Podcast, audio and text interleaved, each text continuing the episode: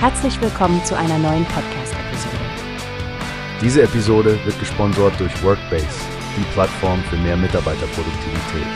Mehr Informationen finden Sie unter www.workbase.com.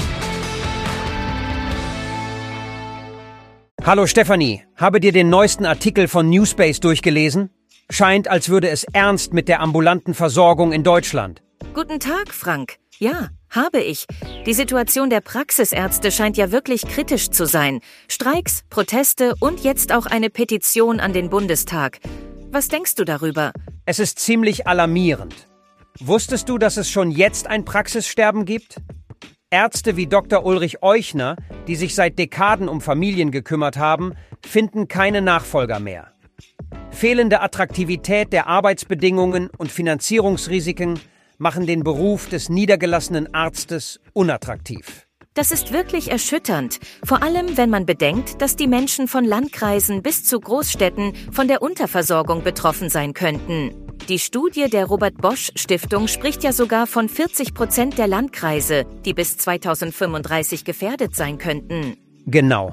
Und ich frage mich, wie wir so weit kommen konnten. Mehr als 30 Jahre Sparmaßnahmen, steigender Bürokratieaufwand, das macht den Job echt unattraktiv. 60 Tage Bürokratie im Jahr, das ist Zeit, die anderswo fehlt. Über den Hilferuf an die Ampelregierung bin ich auch gestolpert. Über 550.000 Unterschriften für die Petition der Kassenärztlichen Bundesvereinigung. Die Bürger machen sich Sorgen um die Versorgung. Es wirkt, als ob die Warnsignale lange ignoriert wurden. Absolut. Und die Lösung? Entbudgetierung, also die Aufhebung dieser Budgetgrenzen für die Vergütung ärztlicher Leistungen wäre doch ein Anfang. Aber das scheint bei der aktuellen Regierung auf taube Ohren zu stoßen. Gesundheitsminister Lauterbach will das für Fachärzte ja nicht mal in Betracht ziehen.